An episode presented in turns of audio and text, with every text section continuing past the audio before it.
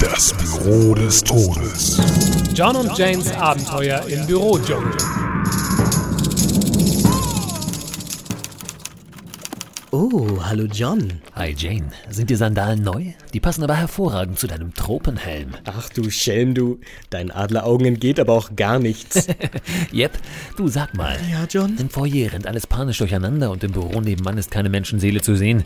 Hält der Chef etwa wieder eine seiner Treibjagden ab? Hm, Aber nein, John. Die ist doch erst in der 53. KW. Ah, ja, richtig. Erinnere mich daran, dass ich diesmal Müller als Beute vorschlage. Er hat schon wieder aus meiner Tasse getrunken, dieser tassenstehende Bastard. Deine Lieblingstasse? Dieses Schwein. Yep. Aber sag mal, wenn es keine Treibjagd ist, was dann? Ich sammle für den Hausmeister.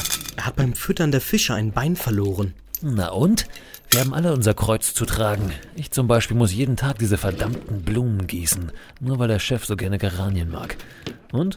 Hörst du mich meckern? Ah, Es kann nicht jeder so ein stahlharter Teufelskerl sein wie du, John. Da fällt mir ein, kannst du vielleicht am Freitag eine Schicht mit mir tauschen?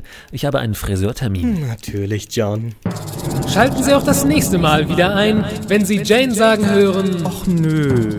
Wer hat den Affen in die Spülmaschine getan?